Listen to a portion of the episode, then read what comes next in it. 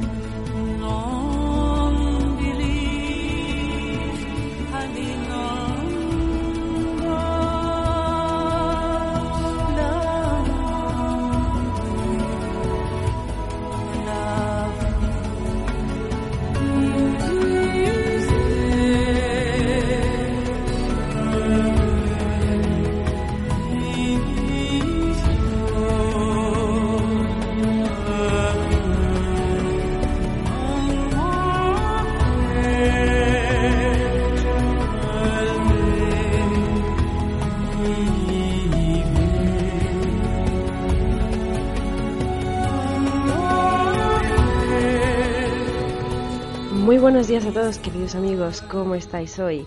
Bueno, lo primero es que me gustaría pediros disculpas por, por esta voz que tengo, como habréis notado seguramente, y es que, bueno, eh, ya sabéis que con este tiempo cambiante uno no sabe qué ponerse porque por la mañana hace frío, por la tarde hace calor, entonces, pues bueno, no he podido evitar caer un poquito, un poquito enferma de la garganta, así que pediros disculpas por esta voz, pero intentaremos hacer el programa como todas las semanas.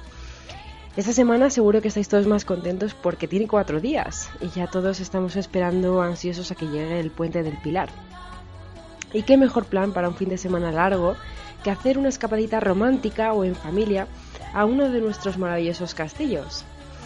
A mí desde luego no se me ocurre ningún otro plan mejor que ese, así que allá vamos con un nuevo episodio de Amigos de los Castillos, que ya os adelanto que no va a dejar indiferente a nadie, y es que os hemos avanzado en otros programas que en esta temporada de Amigos de los Castillos queremos, bueno, pues hablar de cosas diferentes, ¿no? Y, y en este caso creo que os va a gustar mucho el programa, sobre todo a los que sois cinéfilos y amantes de la historia. Y es que en este episodio vamos a hablar de una serie de castillos que tienen algo en común. Todos han sido escenarios o inspiraciones de una de las películas más conocidas de todos los tiempos, El Cid. Así que sin más dilación nos agarramos fuerte porque empieza nuestro viaje.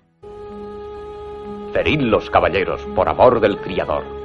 Yo soy Roy Díaz, el Cid, de Vivar Campeador. Esta es la historia de un caballero fiel que en buena hora nació y en buena ciñó espada. La historia de Rodrigo Díaz de Vivar, el Cid Campeador. En el año 1100 de la era cristiana, la paz y la guerra se disputaban en España. Moros y cristianos convivían, desconfiaban y luchaban unos contra otros. El Cid se elevó sobre las rencillas locales y convocó a todos los habitantes de España a luchar contra el enemigo común que amenazaba con destruir los hombres, las tierras y la civilización florecida. Bueno, corría el año 1961 cuando Charlton Heston y Sofía Loren se unieron para protagonizar El Cid, una película que narra las hazañas del famoso personaje histórico don Rodrigo Díaz de Vivar. Este guerrero castellano, como sabéis, es sin duda uno de los nombres más conocidos, pues lo estudiamos todos desde que vamos al colegio en las clases de literatura, y cuya obra El cantar de Mío Cid se ha convertido en un clásico imprescindible de la narrativa española. Una novela tan famosa no podía dejar de tener su versión cinematográfica, a la que dio vida Anthony Mann a principios de los años 60.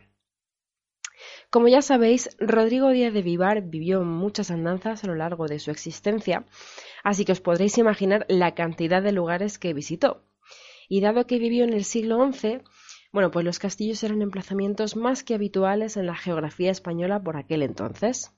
Empezamos hablando de la fortaleza situada en Peñíscola, provincia de Castellón. Este castillo, también conocido como el Castillo del Papa Luna, lo construyeron los templarios sobre restos de la antigua alcazaba árabe entre 1294 y 1307. Una obra de estilo románico con clara vocación defensiva, El Papa Luna convirtió el castillo en su sede pontificia en el largo litigio sobre su legitimidad. Llegó a la fortaleza allá por 1411 más o menos. Benedicto XIII, que era el nombre que se dio el Papa Luna, reformó modestamente el castillo para establecer allí las sus estancias, manteniendo la sobriedad de la construcción templaria, por supuesto. Además, entre sus muros estableció una de las bibliotecas más importantes de todo el Mediterráneo. La Basílica de los Templarios fue reconvertida por el pontífice para uso eclesiástico, que unió a las características constructivas del resto de estancias el presbiterio formado formando un ábside semicircular cubierto con una media cúpula de cascarón. En esta basílica reposaron durante algún tiempo los restos del Papa. En el castillo también se conservan las huellas del paso del Papa Luna, como no podía ser de otra manera, como la nombrada Basílica Papal de Benedicto XIII, austera nave de planta rectangular con bóveda de cañón algo apuntada y un casquete esférico sobre el ábside. También se conserva el Salón del Trono, donde recibía a los embajadores y donde hacía las recepciones, el Salón del Cónclave, el estudio con ventanas al mar y las habitaciones pontificias. Todo esto utilizado por los dos papas de Peñíscola había servido con anterioridad a los caballeros templarios y a los montesianos que tuvieron aquí la sede y sostén de su encomienda. El castillo del Papa Luna tiene una habitación donde Benedicto XIII recibía visitas oficiales. Los reyes de toda Europa, obispos, cardenales, caballeros y, generales, todos ellos acudían aquí para ver al sumo pontífice. Desde esta habitación se accede a un balcón donde el Papa divisaba el mar, desde el que veía con días de antelación todos los barcos que se acercaban a su castillo. Las estancias privadas del Papa eran muy sencillas, sin grandes lujos, porque el Papa Luna, que también lo llamaron o era conocido como el Papa del Mar, era una persona bastante humilde a la que no le gustaba malgastar el dinero ni rodearse de lujo. Por eso no vais a ver grandes tesoros, ni cuadros, ni lámparas, ni tapices por todo el castillo. Es más, como todas las, fortificaciones mediterráneas, las estancias estaban cubiertas por unas baldosas de arcilla marrón, de tamaño no superior a una cuartilla, con un aspecto algo rústico en comparación con los mármoles de los palacios del siglo XVIII y en adelante. No obstante, ese tipo de suelo, de mejor calidad en la época en la que fue construido, se cubría en la mayor parte de ocasiones bien por alfombras que contenían diversidad de dibujos o bien por esterillas de color que daban a las salas una imagen diferente. En cualquier caso, alejado del exceso de lujos, la pieza de más valor del castillo, y no sólo del suyo, sino de toda la cristiandad, era la tiara papal, la tiara de San Silvestre. Bueno, podéis imaginaros que un castillo con semejante bagaje histórico como este está también rodeado por multitud de leyendas. Su historia comienza con la elección como papa en 1394, a pesar de la oposición de Francia, y es que, al ser súbdito de la corona de Aragón, se temía que no fuera tan manejable como otros papas anteriores. Así, Francia bloqueó militarmente a Benedicto XIII en su sede de Aviñón, de donde consiguió huir y llegar hasta Peñíscola. Tras una dura travesía en barco, en la que las tormentas pues, no paraban de, azotar la embarcación, se dice que Benedicto XIII se puso en pie e invocó a Dios en calidad de legítimo papa para que les ayudara a salvarse. Cuando el temporal amainó fue cuando, sintiéndose corroborado en el cargo, Benedicto XIII afirmó y gritó a los cuatro vientos Soy el verdadero Papa. una frase que repitió a menudo a lo largo de su vida. Como la de Yo sigo en mis trece, también eh, repetida en numerosas ocasiones, y que hace referencia a su tozudez a la hora de negarse a abdicar como papa y abandonar en consecuencia su nombre de Benedicto XIII. Otra de las leyendas que gira en torno al Papa Luna y al castillo de Peñíscola es la del Códice Imperial, un pergamino escrito presuntamente de puño y letra por el emperador Constantino y que guarda un tremendo secreto. Al parecer, el pergamino era capaz de helar la sangre de quien lo leía y hacerle vacilar de su fe. Hasta tal punto tenía ese poder que se consideraba que su sola existencia podía acabar hasta con la Iglesia. Por esta razón era custodiado y conocido sólo por los papas y por sus más allegados. Guardado en una cánula de oro, tras la muerte de Benedicto XIII, el castillo de Peñíscola recibió numerosos emisarios de los diferentes papas con el objetivo de obtener el códice. Ninguno de ellos llegó a, se llegó a hacer con tal preciado documento y su desaparición forma parte de los grandes misterios de la historia del Papa Luna y del castillo de Peñíscola. Benedicto XIII murió en 1493 ya excomulgado y declarado hereje, por lo que hay quien dice que nunca descansa y que todavía hoy se puede sentir su presencia en los aposentos del castillo, donde no para de exclamar soy el verdadero papa. Si es verdad o no, pues nunca lo sabremos. Bueno, y ahora vamos a lo que nos ocupa hoy. El castillo de Peñíscola aparece de fondo en casi todas las escenas que están grabadas en Valencia. Hablamos ahora de la película del Cid. Y además de ser el escenario de la última y mítica escena en la que el Cid consigue su última victoria en Babieca, aparece también en el resto de escenas que están rodadas en esta comunidad.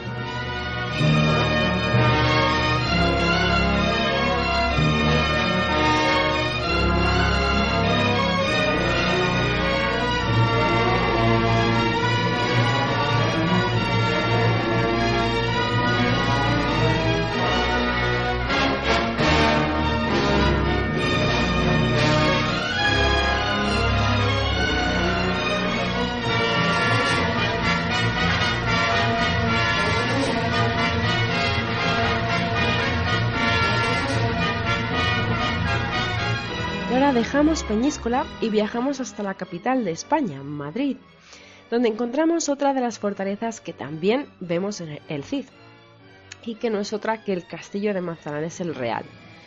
Construido en 1475 sobre una ermita románico-mudéjar y en honor a Santa María de la Nava, el Palacio Fortaleza de los Mendoza es hoy en día uno de los mejor conservados de toda la Comunidad de Madrid, en él se firmó en 1983 el Estatuto de Autonomía de esta comunidad.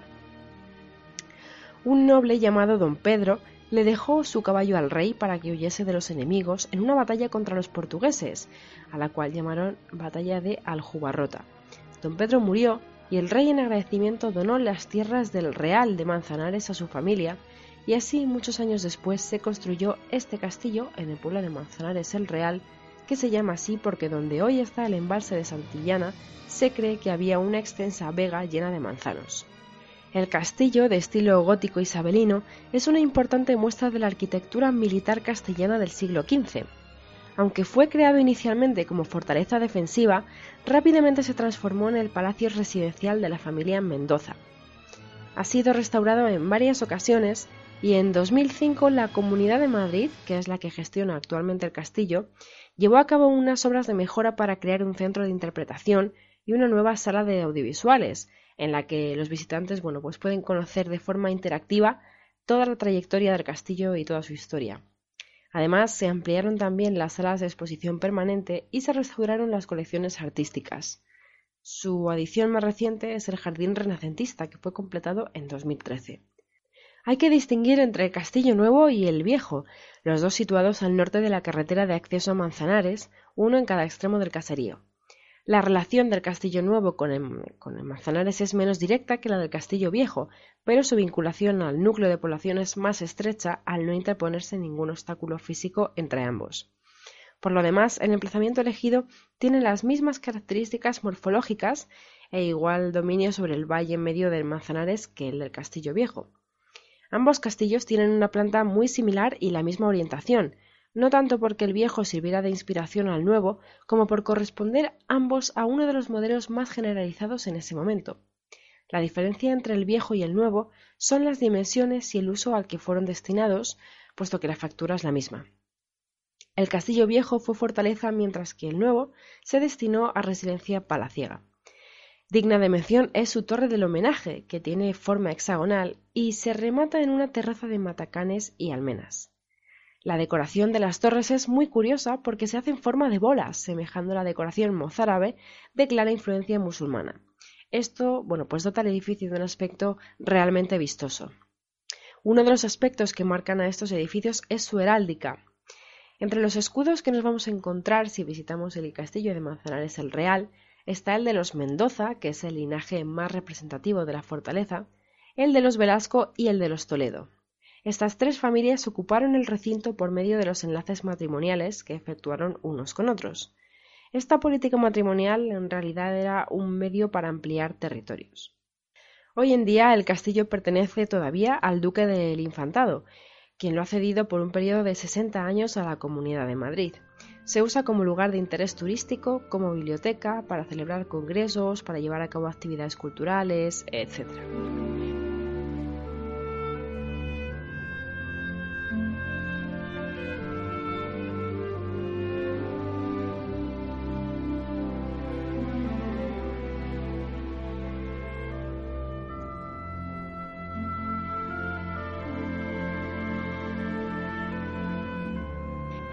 Y ahora viajamos hasta Valladolid, en concreto hasta el castillo de Torrelobatón, también conocido como el Castillo de los Comuneros. En 1392, Alfonso Enríquez, futuro almirante de Castilla, compró Torrelobatón y consiguió la licencia de Juan II para edificar un castillo. La construcción debió de comenzar en el primer cuarto del siglo XV. Su heredero, Fadrique, pierde la propiedad por apoyar a los infantes de Aragón frente a Juan II que la transfiere a Alonso Pérez de Vivero y no la recuperó hasta 1455 cuando regresó del exilio perdonado por Enrique IV. Construye entonces un nuevo castillo señorial aprovechando el ya existente. Los daños sufridos por la fortaleza en Pretiles, Almenas y la puerta de entrada durante la Guerra de las Comunidades se repararon en 1538. Es destacable señalar que desde Torrelobatón salieron las tropas de Padilla camino de la derrota de Villalar. La titularidad del castillo ha permanecido en manos de la familia Enríquez hasta el siglo pasado. Sus escudos campean todavía en la torre del homenaje. Actualmente pertenece al Ministerio de Agricultura, quien lo destinó a asilo durante la segunda mitad del pasado siglo. El majestuoso castillo, arquetipo de la Escuela de Valladolid, se alza sobre su planta cuadrada dominando el valle de la Hornija. Formó parte de un cinturón defensivo que cercaba la villa y del que todavía se conserva una de las puertas en la Plaza Mayor. El patio de armas, que es cuadrangular, está flanqueado en tres de sus ángulos por cubos cilíndricos y una torre del homenaje cúbica en el cuarto. Su planta baja es la parte más antigua y el tramo más alto de la torre, que contaba con un acceso desde los adarves, es un claro ejemplo de la escuela de Valladolid, así como lo es también el almenaje del castillo. El castillo de Torrelobatón es patrimonio histórico desde 1949. No obstante, desde 2007 alberga el Centro de Interpretación de la Guerra de las Comunidades, un episodio de la historia de Castilla y León más intenso todavía que las hazañas del Cid si cabe. En este caso no hablamos de leyendas, sino de hechos históricos. Este castillo tuvo un papel muy importante en la Guerra de las Comunidades de Castilla al ser escenario de una gran victoria de los comuneros, al vencer estos tras ocho días de asedio a la fortaleza en febrero de 1521. Los defensores de este fueron rodeados en la torre del homenaje. Los daños causados al castillo se repararon en 1535 en una reconstrucción de gran dificultad que le da sus almenas tipo buzón de la actualidad. Y es el último lugar en el que los comuneros dejaron huella tras partir rumbo a Toro el 23 de abril de 1521 y ser alcanzados en Villalar, derrotados y ajusticiados. De todo este episodio han quedado hoy el castillo, un nombre y una fecha. Juan de Padilla, revolucionario muerto ajusticiado a los 31 años, y el Día de la Comunidad de Castilla y León el 23 de abril, fecha en la que Carlos I acabó con el movimiento de los comuneros en 1521. Y como ya os hemos comentado antes, también aquí se filmó la película protagonizada por Charlton Heston y Sofía Loren. A continuación escuchamos la escena del Cid en la que vemos al castillo de Torrelobatón, que apenas dura 7 minutos. ¡Quietos todos! ¡Atrás! ¡Atrás! Bienvenido, hijo mío. Os traigo unos moros prisioneros. No esperaba tener tales huéspedes. ¿Quieres pedir rescate por ellos? Son vuestros prisioneros. Son tuyos. Tú los has capturado. Decide tú qué debe hacerse con ellos. ¡Ahorcarlos! ¡Ahora! Somos emides, reyes, Haremos un buen rescate a cambio de nuestras vidas. Siempre dispuestos para matar. No lo estáis tanto para morir. Yo sí lo estoy, don Rodrigo. No deseo vivir para presenciar lo que nos espera a todos. ¿Y qué es lo que nos espera a todos? Guerra, muerte y desolación.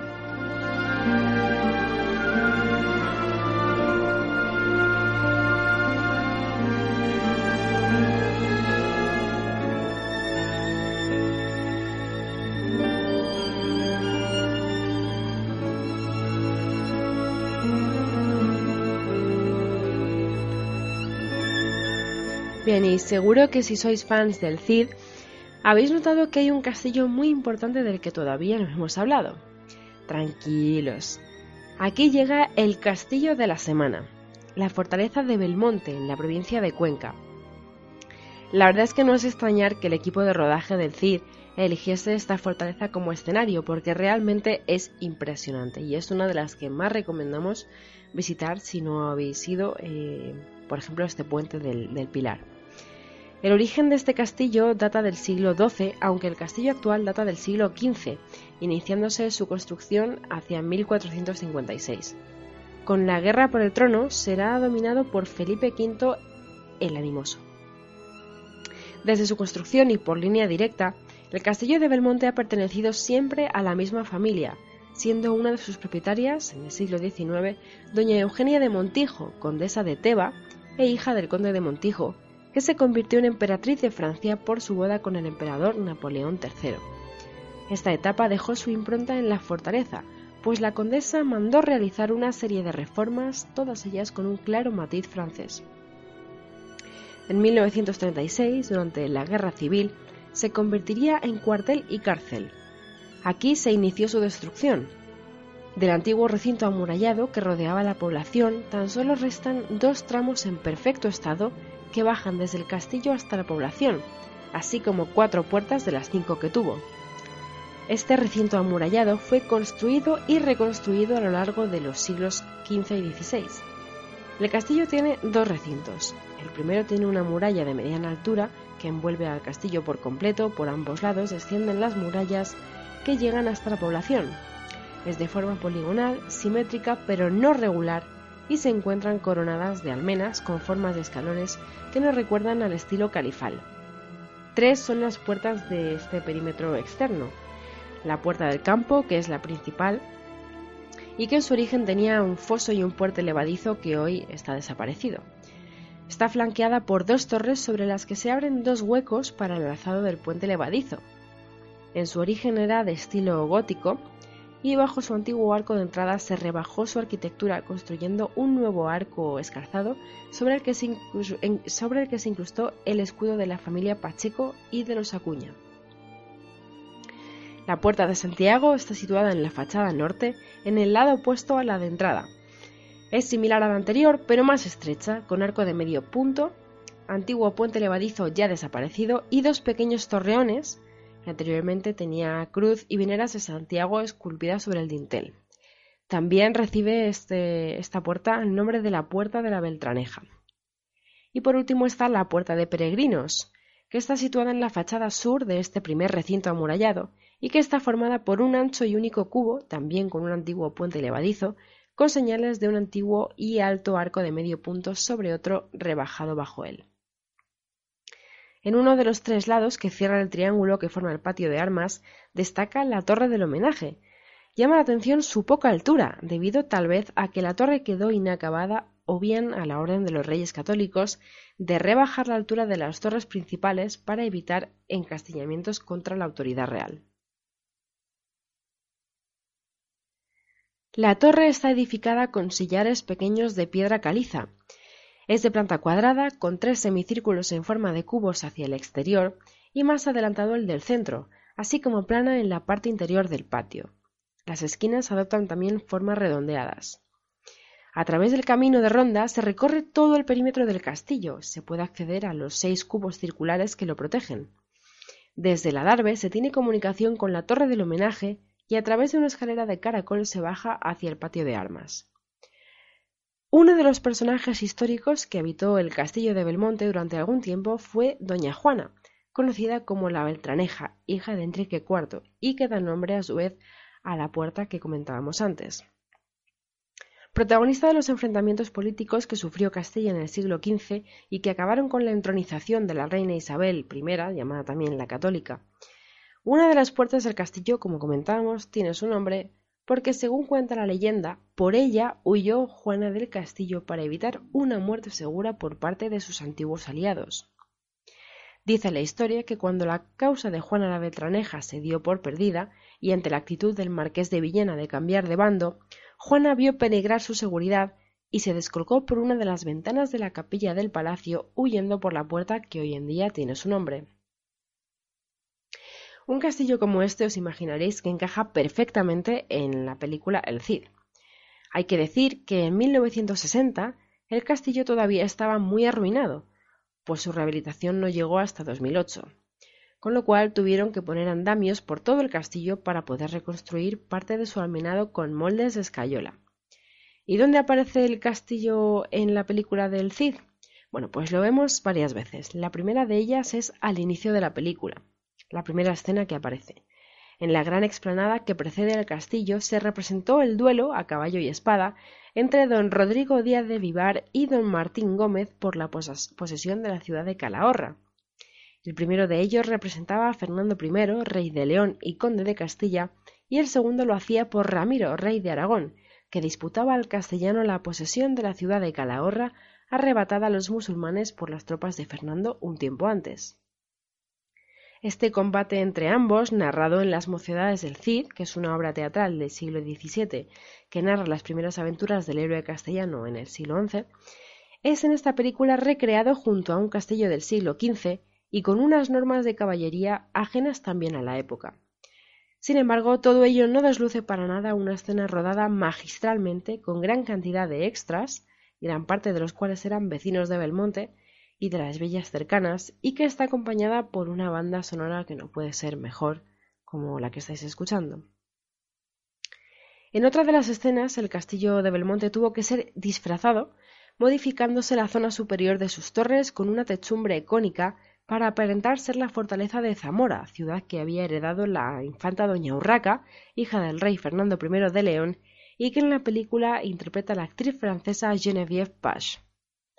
Al atardecer y con escasa luz, se filmó una escena junto al brocal del pozo del patio del castillo, y se rodó junto a sus muros la traición del noble leonés Bellido Dolfos, que por orden de doña Urraca asesina a su hermano, el infante Sancho, a causa de las disputas por la herencia.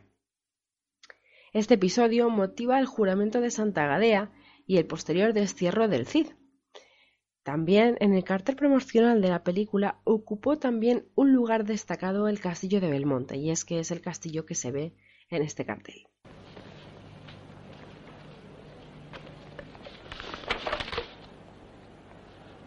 Ante Dios y ante vosotros, concedo perdón absoluto a todos los que contra mí lucharon.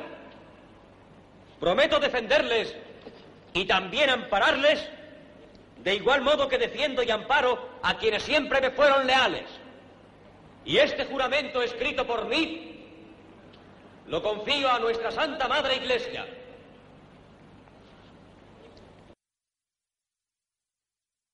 Y como os hemos dicho que el castillo de Belmonte es nuestro castillo de la semana, ya sabéis lo que toca ahora. Deciros cuándo podréis visitarlo.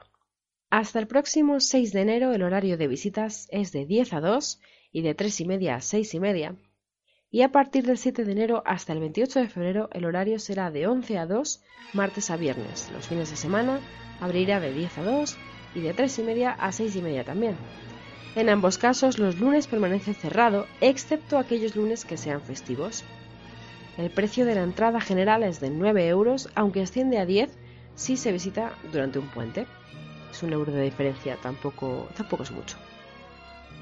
Así que ya sabéis, no tenéis excusa ninguna para perderos la visita a cualquiera de estos maravillosos castillos, que además de su propia historia, también forman parte de la memoria del cine gracias a su aparición en la mítica película El Cid.